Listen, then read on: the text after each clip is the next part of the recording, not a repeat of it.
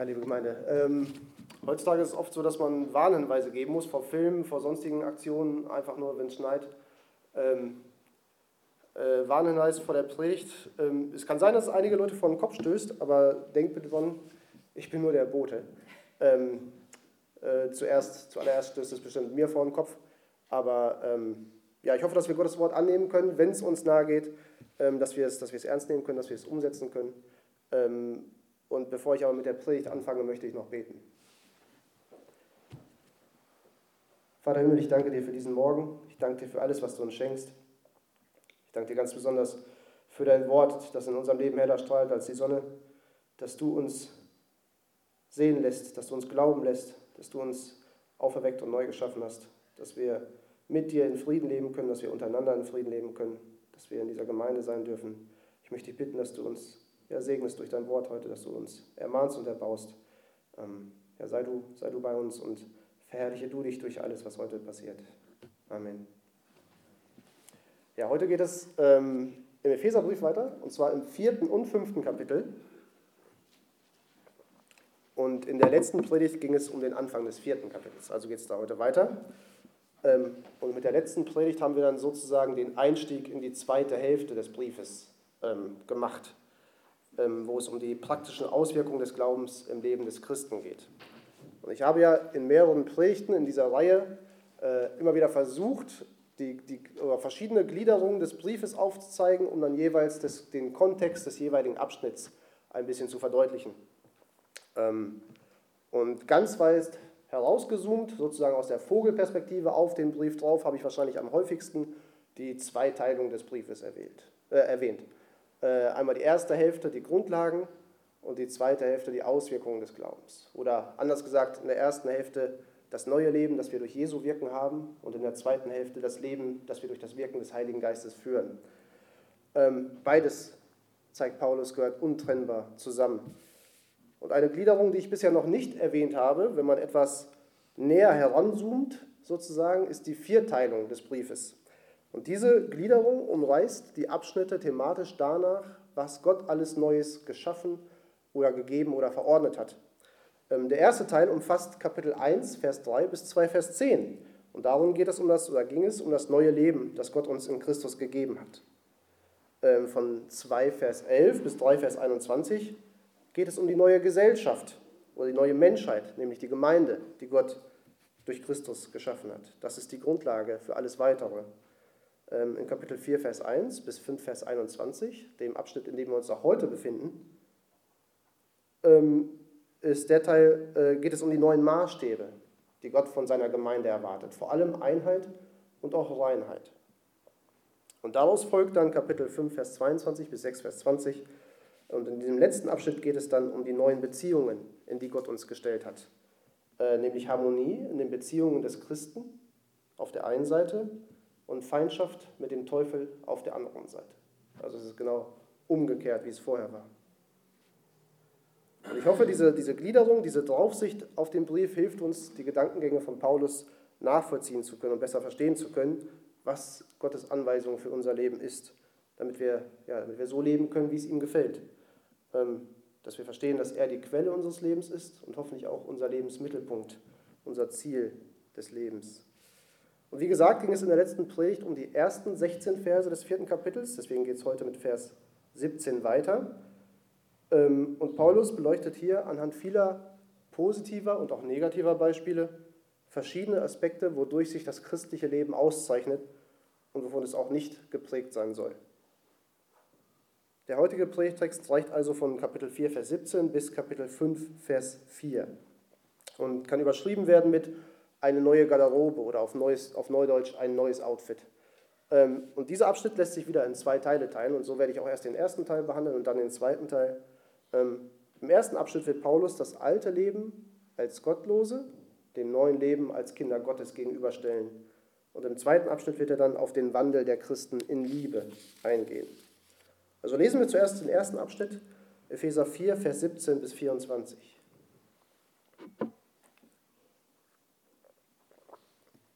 Aus allen diesen Gründen fordere ich euch im Namen des Herrn mit Nachdruck auf, nicht länger wie die Menschen zu leben, die Gott nicht kennen. Ihre Gedanken sind auf nichtige Dinge gerichtet. Ihr Verstand ist wie mit Blindheit geschlagen und sie haben keinen Anteil an dem Leben, das Gott schenkt. Denn in ihrem tiefsten Innern herrscht eine Unwissenheit, die daher kommt, dass sich ihr Herz gegenüber Gott verschlossen hat. Abgestumpft sind sie und einem ausschweifenden Leben hingegeben. Alles tun sie, was sie unrein macht und können davon nicht genug bekommen. Ihr habt aber bei Christus etwas anderes gelernt. Oder habt ihr seine Botschaft etwa nicht gehört? Seid ihr etwa nicht in der Lehre unterrichtet worden, in der Wahrheit, wie sie in Jesus zu uns gekommen ist? Dann wurdet ihr aber auch gelehrt, nicht mehr so weiterzuleben, wie ihr es, wie ihr bis dahin gelebt habt, sondern den alten Menschen abzulegen, der seinen trügerischen Begierden nachgibt und sich damit selbst ins Verderben stürzt. Und ihr wurdet gelehrt, euch in eurem Geist und in eurem Denken erneuern zu lassen und den neuen Menschen anzuziehen, der nach Gottes Bild erschaffen ist und dessen Kennzeichen Gerechtigkeit und Heiligkeit sind, die sich auf die Wahrheit gründen. Herr Paulus hat in den ersten Versen, in den ersten 16 Versen des vierten Kapitels deutlich gemacht, dass wir in der Gemeinde nach Einheit streben sollen. Und begründet das in den Versen 4 bis 6 so. Ein Leib und ein Geist ist es doch, weil ihr auch berufen wurde zu einer Hoffnung, der Hoffnung, die, auf, äh, die ihr eure Berufung verdankt. Ein Herr, ein Glaube, eine Taufe, ein Gott und Vater aller, der da ist über allen und durch alle und in allen. Und in ähnlicher Weise zeigt Paulus der Gemeinde hier die Grundlage dafür auf, wie sie leben sollen. Nämlich nicht mehr so wie die Heiden, die Gott nicht kennen, sondern so, wie sich das für das heilige Volk Gottes gehört. Ganz besonders geht Paulus in diesem Kapitel auf Reinheit und Heiligkeit und Gerechtigkeit ein. Aber schauen wir uns die Verse wieder der Reihe nach an und dann sehen wir zuerst die Parallele zwischen Vers 1 und Vers 17. Je nach Übersetzung beginnt Vers 1 so oder so ähnlich mit den Worten, ich ermahne euch nun, ich der Gefangene in dem Herrn. Und Vers 17 beginnt dann mit den Worten, das sage und bezeuge ich euch nun im Herrn. Paulus möchte hier an dieser Stelle nicht einen Unterschied machen, als wären seine sonstigen Gedanken, seine sonstigen Aussagen, seine eigene Interpretation des Willens Gottes. Und jetzt an dieser Stelle würde er auf einmal den, den wirklichen, konkreten Willen Gottes verkündigen. Nein, er betont hier einfach noch einmal ausdrücklich, damit es bei den Lesern und Hörern auch ankommt, dass das, was er hier schreibt, keine Option, keine Interpretation, kein persönliches Wahrnehmen ist, sondern dass es hier wirklich gemäß des Willens Gottes beschrieben wird, wie das Leben oder das christliche Leben grundlegend aussehen soll. Ja, wodurch sich ein Christ auszeichnen soll, worauf er achten soll und woran er arbeiten soll, um Gott wohlgefällig zu leben nämlich in der Heiligkeit zu wachsen. Heilig zu sein, weil Gott heilig ist, wie wir in Levitikus und in 1. Petrus lesen. Und als erstes grenzt er das Leben des Christen ab von dem Lebensstil, den er zuvor oder den der Christ zuvor gepflegt hat, bevor er geglaubt hat. Und wie die Heiden, die nicht an Gott glauben, immer noch leben. Genau diese Abgrenzung des Lebens, das Leben an, an göttlichen Maßstäben auszurichten, das war es ja, wodurch sich Israel im Alten Testament als das Volk Gottes ausweisen sollte. Ja, um zu zeigen, dass sie heilig waren, dass sie für Gott abgesondert waren. Und die Feser damals und auch wir heute leben ja nicht als Volk unter dem Gesetz oder unter irgendeinem Gesetz, sondern als Gemeinde ja, sind uns die Gesetze Gottes ins Herz geschrieben, sodass wir in unserem Innern das Verlangen haben, so zu leben, wie es Gott gefällt, im Gegensatz zu denen, die nicht an Gott glauben und die nur nach ihrer eigenen Überzeugung handeln und leben und ja, nach ihrem eigenen Willen alles entscheiden. Die sich selbst an die Stelle Gottes setzen und die gegen Gott in ihrer Sünde rebellieren, als Sklaven der Sünde.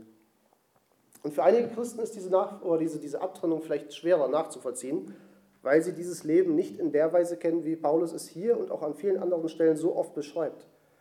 Ähm, die Epheser standen, verstanden genau, wovon Paulus schrieb, weil sie als Heiden genau so gelebt haben vorher. Und viele von uns sind in einem, einem behüteten oder einem christlichen Umfeld sogar aufgewachsen ähm, und haben vielleicht nicht in der Weise in solchen Ausschweifungen gelebt und einem, in einem vergleichbaren Maß in Unreinheit gelebt, wie diejenigen, den Paulus hier schreibt. Und so mag auch manch einer vielleicht an dieser Stelle einwerfen, ähm, dass es unter äh, Nichtchristen und vielleicht auch unter, unter vielen Christen, die sich traurigerweise fälschlich für Christen halten, gar nicht so ist, wie Paulus es sagt, weil sie ja gar nicht so schlimm sind und nicht so schlimm leben, wie er es hier schreibt. Nicht selten hört man ja unter, unter verschiedenen Leuten die Aussage, oh, ich, ich, bin ja ich bin eigentlich ein ganz guter Mensch, ich bin, ich bin viel besser als viele andere. Äh, mit, mir dürfte, mit mir dürfte Gott eigentlich kein Problem haben.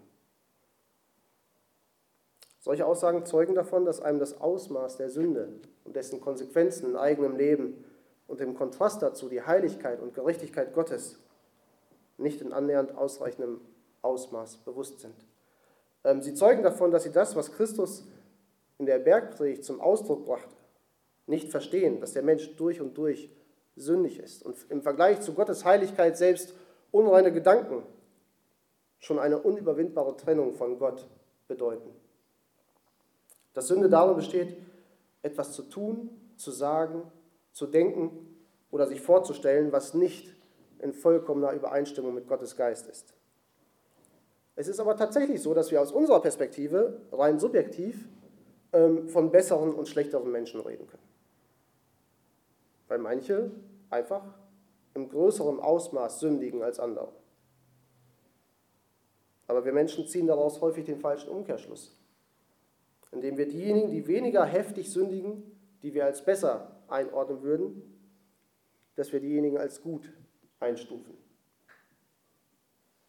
Im Vergleich zu Gott aber ist kein Mensch gut, liegt auch nicht nur knapp daneben. Äh, so zitiert Paulus aus, aus Psalm 14, wenn er schreibt, da ist kein Gerechter, auch nicht einer. Da ist keiner, der Verstand hätte, da ist keiner, der Gott suchte. Alle sind vom Weg abgekommen, allesamt taugen sie nichts. Da ist keiner, der sich in Güte übte, keiner, auch nicht einer. Paulus schreibt dann auch in den Versen 17 bis 19 genauer, wodurch sich denn das Leben der Heiden auszeichnet, von dem sich das Leben des Christen unterscheiden soll. Ich lese nochmal. Ihre Gedanken sind auf nichtige Dinge gerichtet. Ihr Verstand ist wie mit Blindheit geschlagen und sie haben keinen Anteil an dem Leben, das Gott schenkt. Denn in ihrem tiefsten Innern herrscht eine Unwissenheit, die daher kommt, dass sich ihr Herz gegenüber Gott verschlossen hat. Das Gewissen dieser Menschen ist abgestumpft. Sie haben sich der Ausschweifung hingegeben und beschäftigen sich voller Gier mit jedem erdenklichen Schmutz. Wir finden hier vier Merkmale des göttlichen oder des gottlosen Lebens. Als Grundlage oder Erklärung für das gottlose Leben schreibt Paulus in Vers 18, denn in ihrem tiefsten Innern herrscht eine Unwissenheit, die daher kommt, dass sich ihr Herz gegenüber Gott verschlossen hat.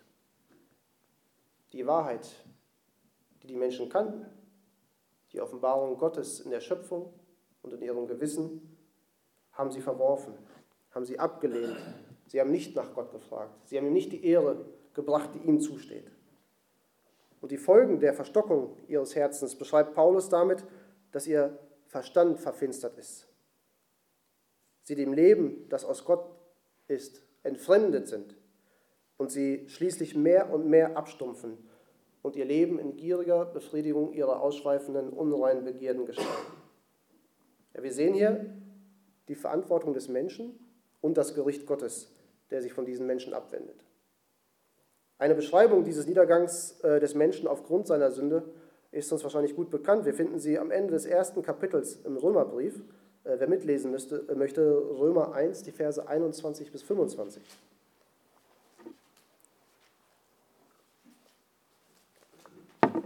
Dort wird Paulus diesen Gedanken auch aus und ist noch etwas ausführlicher. Und er schreibt dort, denn trotz allem, was sie über Gott wussten, erwiesen sie ihm nicht die Ehre, die ihm zukommt, und blieben ihm den Dank schuldig. Sie verloren sich in sinnlosen Gedankengängen und in ihren Herzen, denen jede Einsicht fehlte, wurde es finster. Weil sie sich für klug hielten, sind sie zu Narren geworden.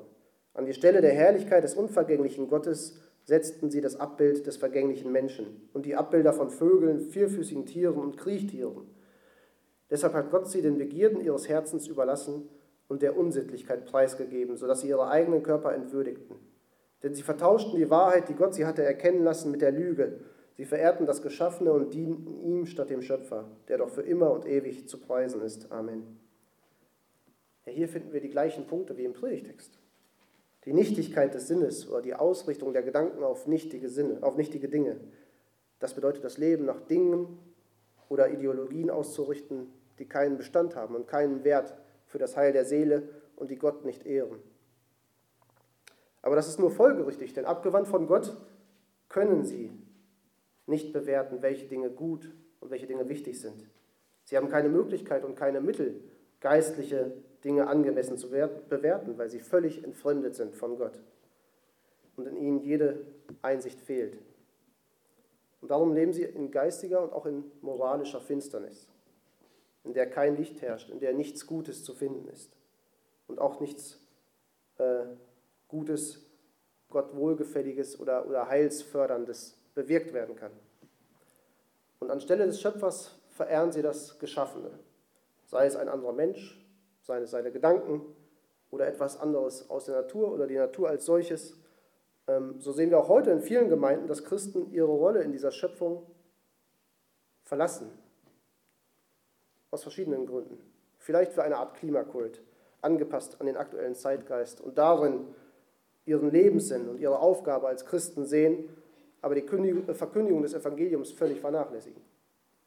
Wir sehen bei den Menschen, dass sie sich selbst oder ihre Gier nach Wohlstand oder die Befriedigung ihrer unreinen Wünsche in den Mittelpunkt stellen. Auch hier haben Gemeinden, aber viele Gemeinden sich von Gottes Wort abgewandt und pflichten dem Menschen bei, der Gottes Schöpfungsordnung und Gottes Willen verachtet und seinen eigenen verfallenen Verstand und die daraus ja, quellenden Begierden als Maßstab für sein Leben nimmt.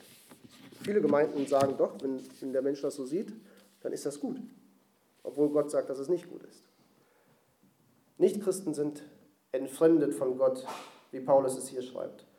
In Kapitel 2, Vers 19 hat er den Ephesern ja genau dazu geschrieben, wie sie durch Gottes Gnade nicht mehr entfremdet sind von Gott, sondern durch Jesu Werk am Kreuz Frieden mit ihm haben dürfen.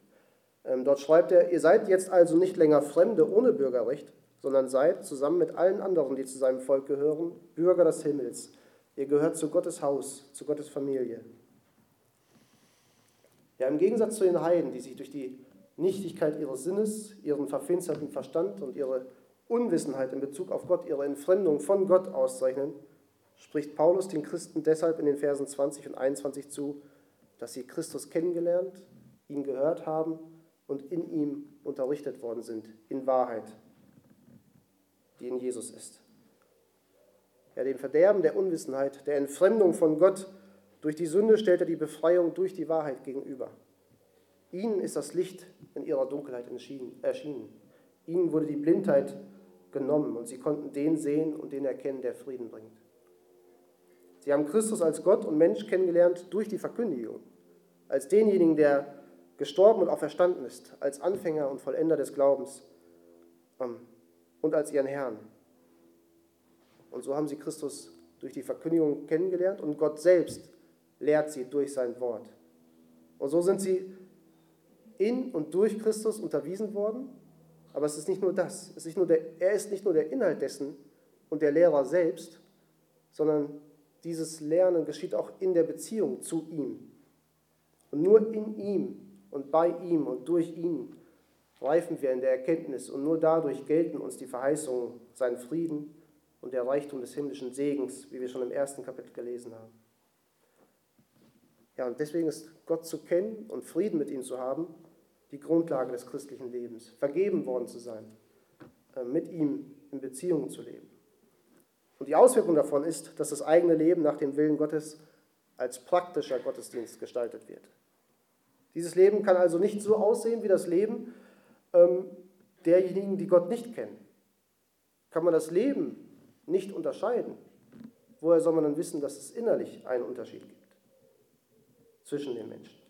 In den Versen 22 bis 24 schreibt Paulus ja dazu, dann wurdet ihr aber auch gelehrt, nicht mehr so weiterzuleben, wie ihr bis dahin gelebt habt, sondern den alten Menschen abzulegen, der seinen trügerischen Begierden nachgibt und sich damit selbst ins Verderben stürzt.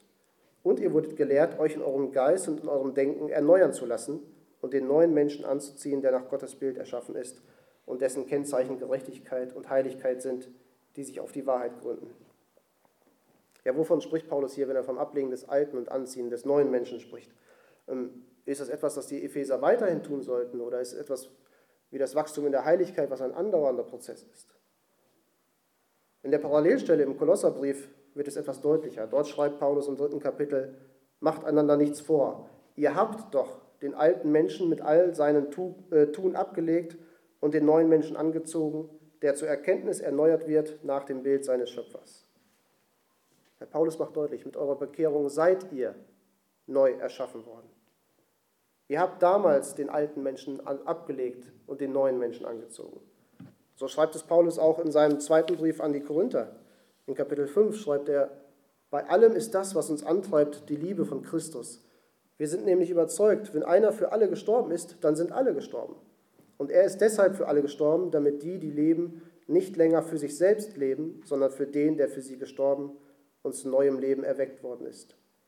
Daher beurteilen wir jetzt niemand mehr nach rein menschlichen Maßstäben. Früher haben wir sogar Christus so beurteilt, heute tun wir das nicht mehr. Vielmehr wissen wir, wenn jemand zu Christus gehört, ist er eine neue Schöpfung. Das Alte ist vergangen, etwas ganz Neues hat begonnen. Und das stimmt ja auch mit dem überein, was Paulus schon vorher in Kapitel 2 über die Gemeinde geschrieben hat. Diese neue Menschheit ist geschaffen. Der Christ ist ein neuer Mensch mit erneuertem Sinn, mit einem fleischlichen Herzen, keinem versteinerten Herzen mehr. Er ist in der Lage, Geistliches geistlich zu beurteilen und nach Gottes Willen zu fragen und auch danach zu handeln. Und dieses Handeln ist ja gerade die Konsequenz dessen, dass wir erneuert sind. Und dieser Tatsache sollten wir uns bewusst sein. Dieser, dieser Aussage, dass es festgemacht ist, dass wir neu gemacht sind, dass Gott das gewirkt hat, dessen sollten wir uns bewusst sein dass Gott uns neu geschaffen hat mit den Fähigkeiten, ihm zu dienen und ihm zu gefallen. Gleichzeitig dürfen wir den Kampf gegen unsere alte Natur und gegen die Sünde nicht auf die leichte Schulter nehmen. Denn auch dieser Kampf wird uns ja, in diesem Leben bis zum Schluss begleiten. Oder wie ein Prediger einmal sagte, die Sünde und der Teufel werden in unserem Herzen immer einen Helfer finden. Dagegen müssen wir ankämpfen, gegen sündige Gedanken und Vorstellungen, durch die wir, wenn wir sie gedeihen lassen, dann auch zu sündigen Handlungen verleitet werden und nicht so leben können, wie es Gott gefällt.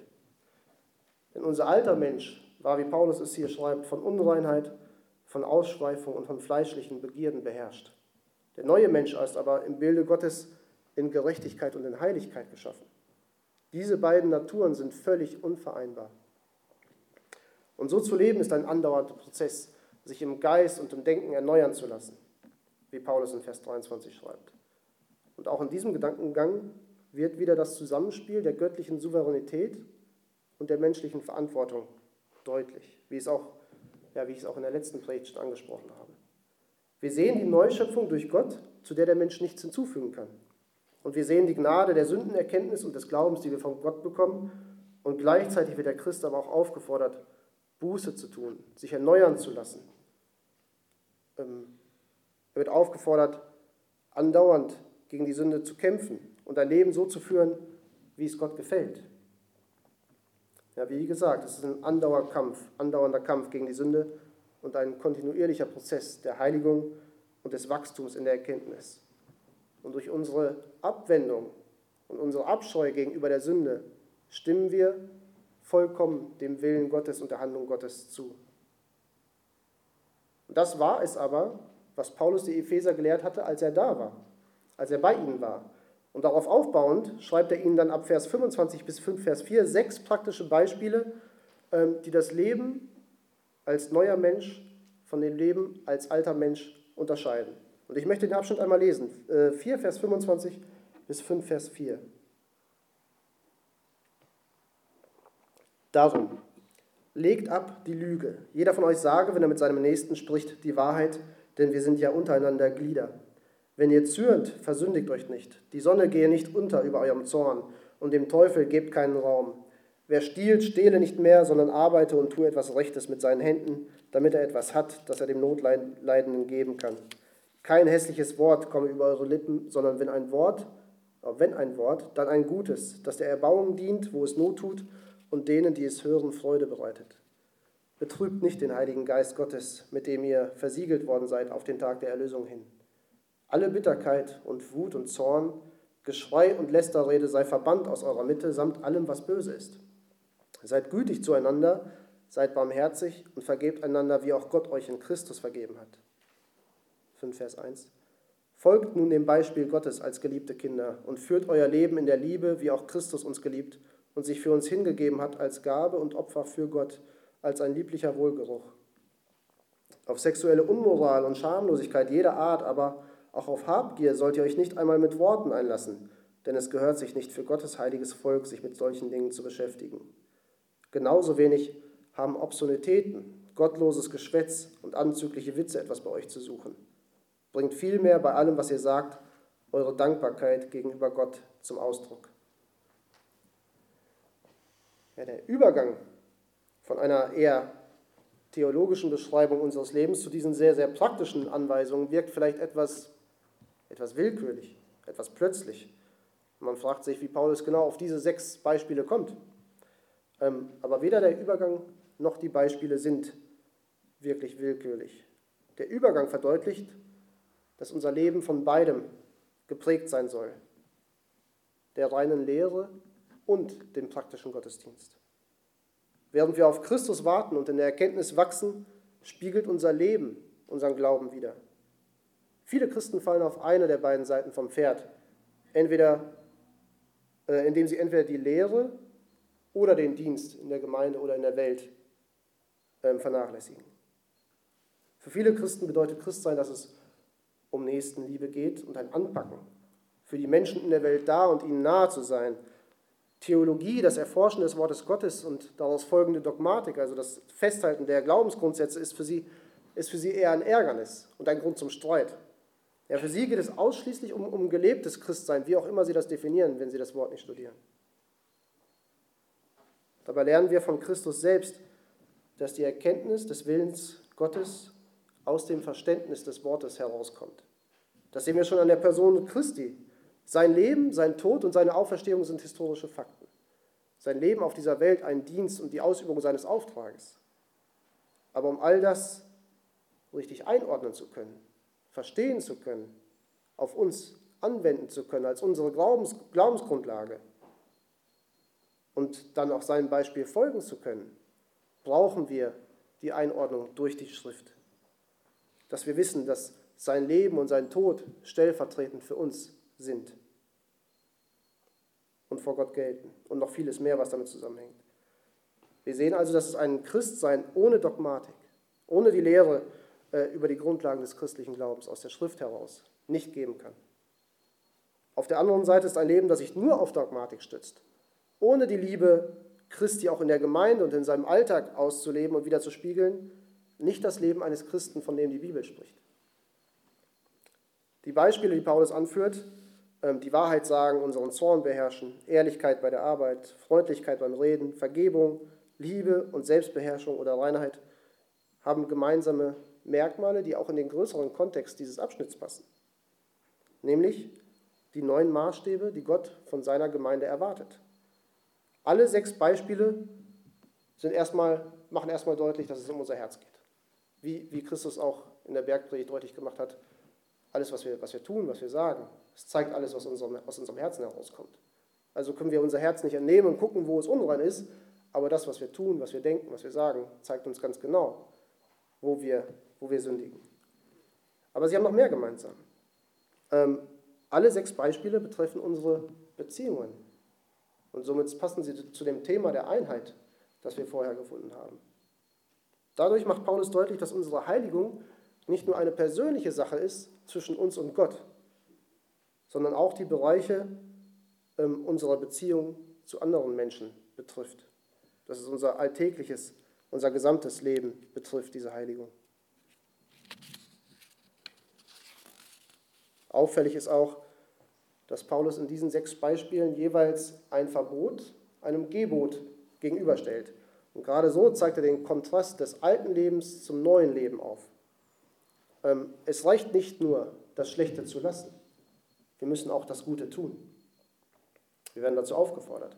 Und all diese Beispiele sind nicht ähm, willkürlich gewählt, um eine selbstbestimmte, selbstgemachte Frömmigkeit zu erzeugen, sondern sie gründen auf dem Wort Gottes und zeigen damit auch, dass das Lehre und praktisches Leben miteinander verbunden sind und nicht getrennt werden können. Schauen wir uns also die sechs Beispiele einmal an. Äh, er fängt an mit dem Verbot und Gebot in Vers 25, lügt nicht, sondern sagt die Wahrheit, kurz gefasst. Ähm, in Vers 21 hatten wir ja gelesen, dass wir Christen in Wahrheit unterwiesen sind, die in Christus ist. Das Gegenteil davon war, dass wir als Nichtchristen der Lüge geglaubt haben, dass wir oder etwas anderes den Platz Gottes äh, an der Stelle Gottes verdient hätte. Wir waren also Götzendiener, wenn auch die Götzen im Laufe der Zeit und von Mensch zu Mensch unterschiedlich zu sein scheinen, aber wir waren Götzendiener. Und wir haben nicht Gott verehrt, sondern etwas anderes, weil wir dieser Lüge geglaubt haben. Aber wir sind durch Christus von dieser Lüge frei gemacht, durch die Wahrheit, durch die wir, durch die wir Gott ehren, so wie es ihm zusteht. Ähm, und als Folge dessen sollten wir auch jede kleinere Lüge lassen und die Lüge in unserem Leben lassen und nur die Wahrheit sprechen. Wir sollen ehrlich sein. Auf unser Wort sollte man sich verlassen können. Besonders begründet Paulus das auch mit der Einheit und der Gemeinschaft in der Gemeinde, die ebenfalls auf dieser Wahrheit gegründet ist und Lüge untergräbt und schwächt besonders diese Gemeinschaft. In den Versen 26 und 27 sehen wir das zweite Beispiel. Wenn ihr zürnt, versündigt euch nicht, die Sonne gehe nicht unter über euren Zorn und dem Teufel gebt keinen Raum. Es ist an dieser Stelle nicht der Zorn, den Paulus dem alten, zu, äh, dem alten Leben zuschreibt und verbietet. Es ist nicht der Zorn. Im Gegenteil ist Zorn etwas Göttliches, nämlich der Zorn gegenüber der Sünde, gegenüber dem Bösen, dem Unrecht. In vielen Gemeinden fehlt die Lehre darüber, ähm, und bei vielen Christen fehlt der Eifer für die Sache Gottes, um diesen Zorn gegenüber der, Sünde, äh, gegenüber der Sünde und dem Unrecht zu verspüren, weil sie nach falscher Harmonie trachten oder nach, nach Ansicht bei den Menschen oder vielleicht auch einfach aus Menschenfurcht. Aber Zorn gegenüber der ausgelebten Gottlosigkeit ist etwas Biblisches und daher etwas Rechtmäßiges. Wir sollen keine Kompromisse mit Menschen eingehen, die Unrecht tun. Wir sollen das ausgelebte Unrecht auch nicht tolerieren. Auch nicht bei aktuellen Themen, wie bei der Verstümmelung von Unmündigen im Genderwahn oder dem Massenmord an Ungeborenen durch Abtreibung oder in so vielen anderen Themen auf dieser Welt, in der Unrecht begangen wird. Es gibt so viele Bereiche, in denen wir aufgrund des göttlichen Zorns gegenüber der Gottlosigkeit nicht schweigen sollen. Es gibt aber natürlich auch ungerechtfertigten Zorn wie wir gleich noch in Vers 31 auch sehen werden. Aber darum geht es hier nicht. Dennoch weiß Paulus, dass wir von der Sünde versucht werden und so auch der Zorn ein Bereich ist, in dem wir uns zur Sünde hinreißen lassen. Deswegen schränkt er den Bereich des Zorns gleich durch drei Aussagen ein. Als erstes sagt er, sündigt nicht. Unser Zorn soll göttlich sein, darf aber nicht von unserer, von unserer eigenen oder unserer alten, sündigen Natur ausgelöst werden, wie unserem Stolz, Böswilligkeit, Neid, Feindseligkeit oder anderen ähnlichen Gründen. Als zweites schränkt Paulus ein mit den Worten, lasst die Sonne nicht über euren Zorn über, äh, untergehen. Ein Ausleger hat recht humorvoll darauf hingewiesen, dass hier eine zu wörtliche Auslegung nicht angebracht ist, weil ja sonst zum Beispiel die Grönländer, bei denen die Sonne nicht untergeht, ein Vierteljahr Zeit hätten, um ihren Zorn auszuleben. Ähm, das wäre unfair uns gegenüber, äh, meinen wir. Aber das, das meint Paulus hier nicht, auch wenn es natürlich ein guter Grundsatz ist, Dinge möglichst schnell zu klären. Was Paulus damit meint, ist vielmehr, dass wir unseren Zorn sich nicht nähren lassen sollen, so wie ähm, glühende Asche, die unbeaufsicht lodernd großen Schaden anrichten kann. So ist es auch mit Zorn, der ungerechtfertigt ist äh, und weiter schwelt. So unterscheidet Paulus auch mit den Worten zwischen dem Zürnen am Anfang von Vers 26 und dem Zorn am Ende des Verses.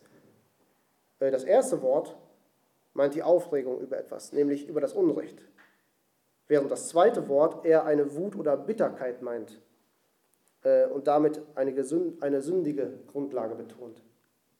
Merken wir, dass, ähm, dass unser Zorn diese zweite Form der Bitterkeit annimmt und auf unserem Stolz oder sonst irgendetwas beruht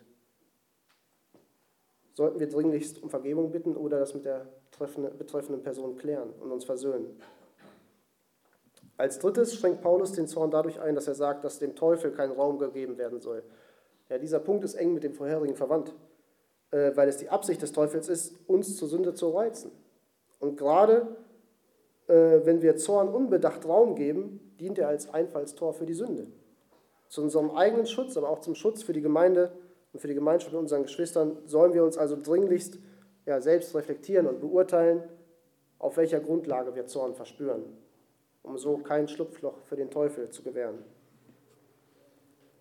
Das, bitte, das dritte Beispiel des christlichen Lebens finden wir in Vers 28. Stehlt nicht, sondern arbeitet und gebt.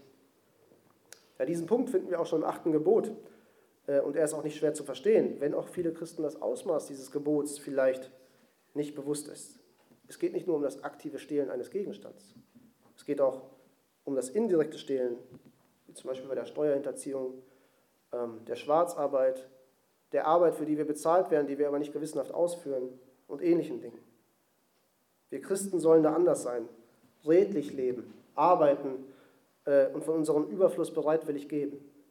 Auch das ist ein Dienst an der Gemeinschaft, in dem wir, soweit es an uns liegt, niemandem zur Last fallen, sondern nach Möglichkeit der Gemeinschaft durch unsere Arbeit dienen können. In unserer, Haus, in unserer vielleicht eine Zwischenbemerkung, in unserer Gesellschaft äh, gibt es viele Dienste, die, die nicht anerkannt werden. Haus, Hausfrauen zum Beispiel, Mütter, wird von unserer Gesellschaft verteufelt, obwohl sie ihre Gaben zum Wohl der Familie, zum Wohl der Kinder, zum Wohl des Mannes und zum Wohl der Gemeinschaft einsetzen. Und es wird viel eher gesehen, dass so eine Frau die gleichen Gaben irgendwo anders ausführt. Ähm, die Bibel sieht das nicht so. Es geht jetzt nicht darum, dass man möglichst viel Geld verdient, das man irgendwo abgeben kann, sondern es geht darum, dass man die Gaben, die Gott einem gegeben hat, dass man damit verantwortungsvoll umgeht. Vom Gebrauch unserer Hände geht Paulus im vierten Beispiel über zum Gebrauch unseres Mundes in den Versen 29 und 30. Was aus unserem Mund kommt, soll nicht faul sein, wie ein verfaulter Baum oder verdorbenes Obst. Nein, unsere Worte sollen aufbauend sein, denn unsere Sprache ist ja Teil des Wesens, mit dem wir Gott widerspiegeln. Äh, nur uns Menschen hat er es gegeben, in so einer Weise zu sprechen, wie er spricht. Auch Tiere und, und, und Pilze, Pflanzen, andere Organismen kommunizieren miteinander. Aber so wie Gott spricht, sprechen nur wir Menschen. Nach, göttlich, nach göttlichem Vorbild reden nur wir. Und Christus hat uns gelehrt, dass unsere Worte offenbaren, was in unserem Herzen herrscht. Und Jakobus hat das in seinem Brief mit scharfen Worten wiedergegeben. Die Art und Weise, wie wir reden, ist keine Sache, mit der wir leichtfertig umgehen sollten. Was auch immer aus unserem Mund kommt, wir sollen darauf achten, dass es aufbauend ist und nicht etwa Fluchen, Schimpfen, Schimpfwörter, Lüge, obszöne, unreine Dinge, äh, wie wir im sechsten Beispiel noch sehen werden, oder was einem sonst noch einfallen könnte. Aber auch hier, es geht Paulus nicht darum, eine, eine Checkliste aufzuführen, die man abarbeiten muss. Es geht ihm darum zu sagen, achtet auf euer Herz. Denn was aus eurem Mund kommt, wie Christus gesagt hat, und das, was ihr tut, tut, zeigt, wie es um euer Herz steht. Natürlich müssen wir durch unseren Alltag auch über viele, viele schlimme und traurige Dinge reden. Das wird an dieser Stelle auch gar nicht in Abrede gestellt. Denn dabei geht es ja um, um, um eine Feststellung oder Austausch um Tatsachen, äh, auch um in Traurigkeit oder Hilflosigkeit äh, oder ähnliche Dinge helfen zu können. Aber was wir unserem Nächsten sagen, was von uns und aus uns kommt, sollte nichts Verderbliches sein, sondern aufbauend. Wir müssen uns der Macht der Zunge zum Guten oder zum Bösen bewusst sein. Unsere Wörter können verletzen, sie können zur Sünde anstacheln, sie können Unfrieden stiften oder aber sie können ermutigen, sie können ermahnen, sie können trösten, Ansporn zum Guten sein. Und gut und knackig zusammengefasst finden wir das äh, in den Sprüchen. Dort steht, wer unbedacht schwatzt, der verletzt wie ein durchbohrendes Schwert. Die Zunge der Weisen aber ist heilsam. Paulus führt in diesem Zusammenhang an, dass wir dadurch nicht den Geist betrüben sollen. Was zeichnet denn den Heiligen Geist aus? Er ist der Geist der Wahrheit, lesen wir in Johannes 16. Und er ist der eine Geist, den wir empfangen haben, wie wir vorher in, in Kapitel 4 gelesen haben. Und so betrüben ihn die Worte, die diese Einheit stören, die für Uneinigkeit sorgen und Unrecht bewirken und Lüge verbreiten. Es unterstreicht stark, wie sehr wir auf unsere Worte achten sollen, wenn Paulus gerade an diesem Punkt den Heiligen Geist anführt. Es ist wahrscheinlich auch der Punkt, bei dem wir am meisten zugeben müssen, dass er auf uns zutrifft. Da investieren wir also viel Zeit im Gebet und, und im täglichen Wandel und gerade auch an diesem Punkt Gott zu gefallen. Das fünfte Beispiel finden wir kapitelübergreifend von Vers 31 bis 5, Vers 2. Ich lese die Verse nochmal.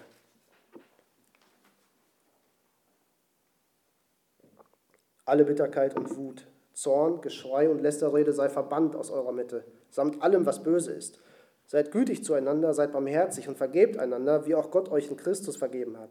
Folgt nun dem Beispiel Gottes als geliebte Kinder und führt euer Leben in der Liebe, wie auch Christus uns geliebt und sich für uns hingegeben hat als Gabe und Opfer für Gott, als ein lieblicher Wohlgeruch. Ja, hier hat Paulus ein bisschen geschummelt. Hier hat er mehrere Sachen in einem Punkt zusammengefasst. Ähm, aber gehen wir, gehen wir die Punkte durch.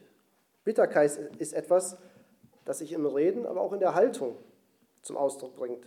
Wenn man nachtragend, verbittert, vielleicht auch zynisch wird.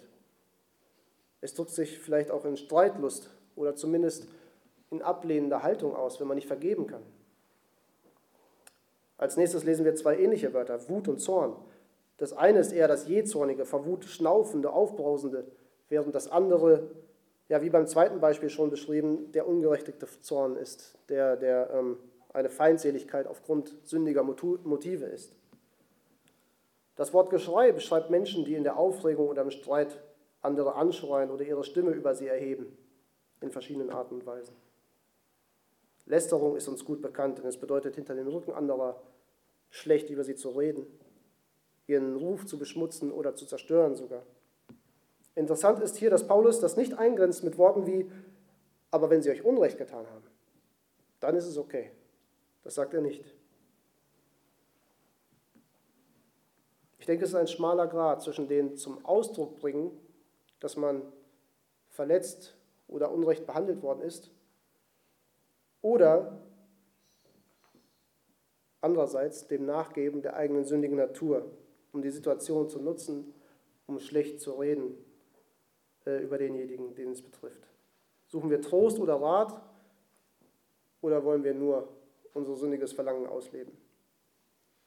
Auch dieser Punkt ist es wohl bekannt und zu schnell gerät man von dem einen in das andere, von dem gerechtfertigten Austausch, wo man Hilfe braucht, zu dem anderen, zu dem, zu dem Lästern. Das Letzte, was Paulus in diesem Zusammenhang anspricht, ist die Bosheit. Und das meint wohl grundsätzlich den bösen Gedanken gegenüber jemand anderem, äh, kann aber auch so weit reichen, dass man Böses im Sinn hat gegen jemanden und es ausüben will, ihm Böses zufügen möchte am liebsten oder ihm Böses wünscht. All diese Dinge und das, was man in den Begriff Bosheit noch mit einfügen kann, haben unter Christen keinen Raum. Vielmehr noch sollen sie abgelehnt und mit Abscheu äh, behandelt werden und sich dem Guten zugewendet werden. Dieses Gute beinhaltet gütig oder anders übersetzt freundlich zueinander zu sein. Das gleiche Wort finden wir in der Bergpredigt, wo es uns verdeutlicht, dass wir, dass wir Gott nachahmen sollen. Ähm, Jesus sagt, nein, gerade eure Feinde sollt ihr lieben, tut Gutes und Leid, ohne etwas zurückzuerwarten. Dann wartet eine große Belohnung auf euch und ihr werdet Söhne des Höchsten sein, denn auch er ist gütig gegen die Undankbaren und Bösen.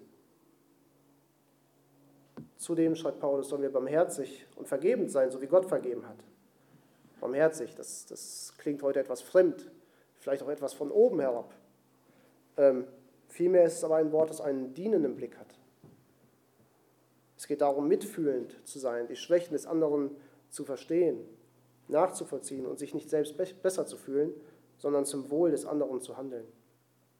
Wir sollen in Gnade miteinander umgehen, so wie Gott auch gnädig uns gegenüber war und immer noch ist. Denn, so begründet Paulus es in den ersten Versen des fünften Kapitels, wir sollen als Kinder Gottes ihm nachahmen und unser Leben in der Liebe führen, so wie Christus es getan hat. Ja, diese aufopferungsvolle, hingebungsvolle, dienende Liebe auf das Heil des anderen bedacht, ist das Vorbild, das Paulus uns gibt.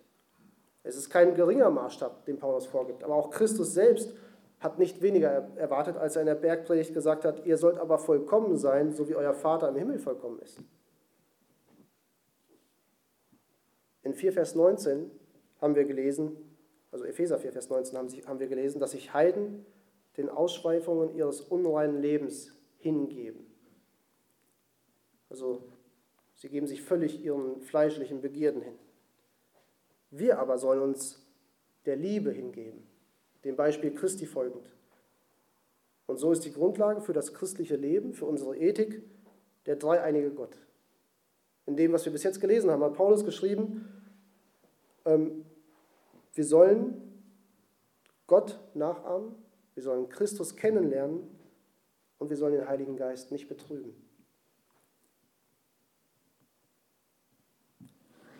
Als letztes Beispiel sehen wir am Ende des Predigtextes in den Versen 3 und 4 auf sexuelle Unmoral und Schamlosigkeit jeder Art, aber auch auf Habgier sollt ihr euch nicht einmal mit Worten einlassen, denn es gehört sich nicht für Gottes heiliges Volk, sich mit solchen Dingen zu beschäftigen.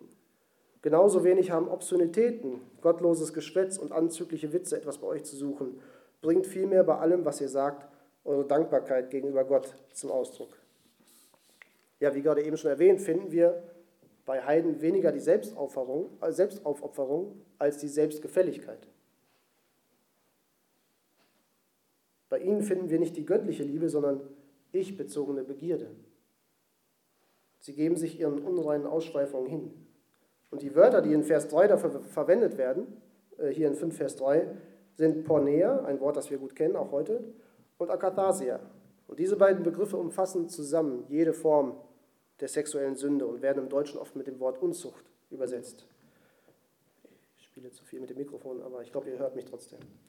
Ähm, und damit ist jede Form ja, des Geschlechtsverkehrs außerhalb der Ehe gemeint, wie sie von Gott eingesetzt worden ist. Nicht wie sie heute verstanden wird, sondern wie sie von Gott eingesetzt worden ist. Paulus fügt hier noch Habgier hinzu. Ähm, wie er es auch an anderen Stellen macht, wenn er von Unzucht spricht, fügt er Habgier hinzu. Ähm, in gewissem Maße ist die Begierde ja auch eine Form der körperlichen Habgier, nach den Körpern anderer, um die eigenen Begierden zu befriedigen. Er sagt, dass von diesen Dingen unter den Christen nicht einmal die Rede sein soll. Nicht in dem Sinne, dass es, wenn nötig, nicht zur Sprache gebracht wird, sondern dass im Leben des Christen und in der christlichen Gemeinschaft das Reden darüber und Denken daran keinen Platz hat. Gerade in diesem Bereich sollte sich das Leben der Christen in Heiligung auszeichnen und vom Leben der Nichtchristen unterscheiden. Wie bei uns heute war es auch in Ephesus und in der damaligen römisch-griechischen Welt, äh, war auch die Unzucht und Unmoral großer und teilweise sogar akzeptierter Teil des alltäglichen Lebens. Auch oder gerade im Rahmen der, der Tempel der ganzen Götzen äh, waren sexuelle Ausschweifungen Teil des, der alltäglichen Praktiken. Von all dem sollten sich die Christen unterscheiden. Paulus geht dann in Vers 4 noch weiter von der Unzucht zum vulgären Reden. Scherze unter der Gürtellinie, perverse Anspielungen und Unterhaltungen sollten bei Christen nicht vorkommen. Auch das ist ein Ausdruck der Gedanken und dessen, was im Herz desjenigen vorgeht, der sich in Unterhaltung so äußert. Was Paulus dann als Gegenteil, als Positivbeispiel anführt, als das, was er dem gegenüberstellt im neuen Leben, ist vielleicht etwas verwunderlich in diesem Kontext. Anstelle der Unzucht, der Unmoral oder des vulgären Redens und der Habsucht soll in dem Reden des Christen Danksagung zu finden sein. Im Vergleich zur Habsucht, zur Gier, mag uns das noch schlüssig vorkommen. Aber wie ist, das, äh, wie ist die Dankbarkeit gegenüber der Unzucht zu verstehen? Wahrscheinlich möchte Paulus zum Ausdruck bringen, was die Ursache für beides im Herzen ist. Die Ursache der Unzucht ist wie bei der Habgier auch die Selbstzentriertheit, der Egoismus, dem es darum geht, die eigenen Begierden zu stillen.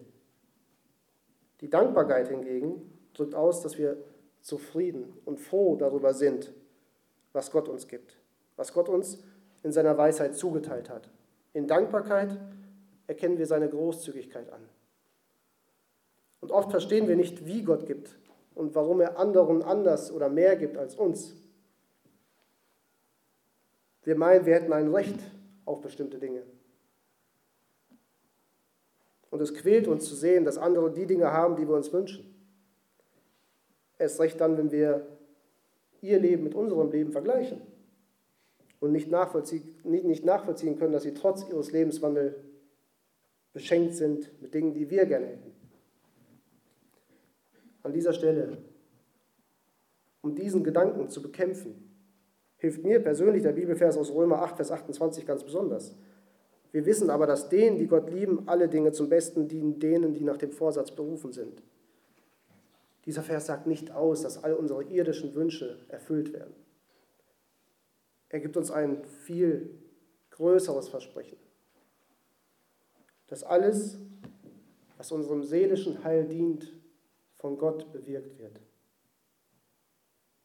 Würde das Geld, der Besitz, der Partner, die Talente, das Aussehen, was auch immer, was wir uns auf dieser Welt wünschen können, wirklich auch dazu beitragen, dass es unserer Seele gut geht?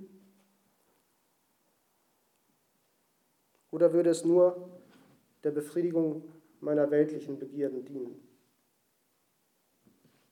Ist unser Blick auf Gott gerichtet und auf das Werk Jesu, das er für uns vollbracht hat und den geistlichen Segen, den wir in Christus haben, ist alles andere im Vergleich dazu nichts wert. Unser alter Mensch wünscht sich gewisse Dinge für dieses Leben und meint, er hat ein Recht darauf. Aber es sind nichtige Dinge. Und selbst wenn es schöne Dinge sind, vertrauen wir darauf, dass Gott einen guten Grund hat zu unserem Heil, warum er sie uns nicht gibt. Wie zu, äh, Beginn gesagt, führen wir den Rest unseres Lebens einen Kampf gegen die Sünde. Und ich glaube, auch an dieser Stelle sehen wir so einen Punkt, für den es für viele ein andauernder Kampf ist. Ähm, die Dinge dieser Welt loszulassen und sich in Dankbarkeit über das zu freuen, was Gott gibt. Über das Heil, das wir in Christus haben, das fest ist, unumstößlich ist. Es scheint vielleicht leichter, das zu sagen für die, die, diejenigen, äh, die die Dinge haben, die wir uns wünschen, die viel haben. Aber gleichzeitig ist es auch so, dass wir wissen, dass es für sie schwer ist, diesen Reichtum in welcher Form auch immer nicht an die Stelle Gottes zu setzen.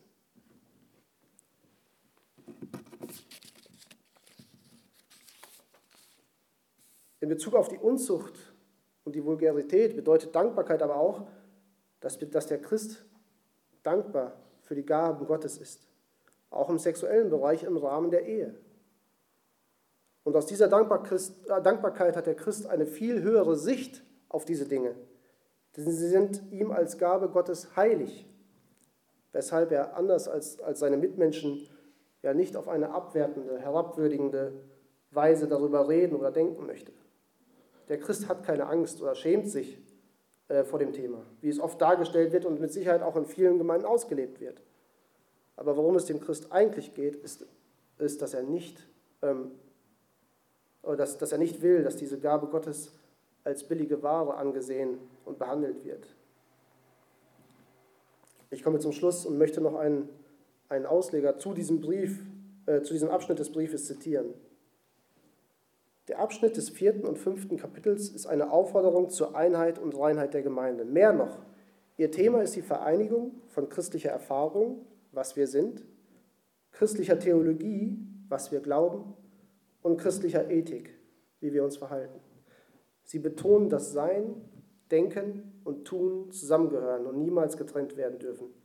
Denn was wir sind, ist maßgeblich dafür, wie wir denken. Und wie wir denken, bestimmt, wie wir handeln. Als, als Nichtchristen haben wir geglaubt, dass wir der Maßstab für unser Leben sind, dass unser Wille entscheidend ist, dass wir der Mittelpunkt all unseres Denkens sein müssten. Als Christen wissen wir, dass Gott allein sagen kann, ich bin. Und zwar auch in dem Sinne, wie Christus gesagt hat, dass er der Weg, die Wahrheit und das Leben ist. Dem können wir uns nur unterordnen, wenn wir im Lichte dessen uns selbst bezeichnen als ich war. Als ich von Gott nichts wissen wollte, war ich der vermeintliche Entscheider meines Lebens. Aber eigentlich war ich unter die Sünde versklavt. Jetzt weiß ich, es geht nicht mehr um meine Ehre, sondern um Gottes Ehre. Es ist nicht mehr mein Leben, sondern Gottes Leben. Ich bin nicht mehr der Mittelpunkt meines Lebens, sondern Gott ist es. Ich war es, jetzt ist es Gott. Oder wie Paulus es an die Galater schreibt, nicht mehr ich bin es, der lebt, nein, Christus lebt in mir. Und solange ich noch dieses irdische Leben habe, lebe ich im Glauben an den Sohn Gottes, der mir seine Liebe erwiesen und sich selbst für mich hingegeben hat.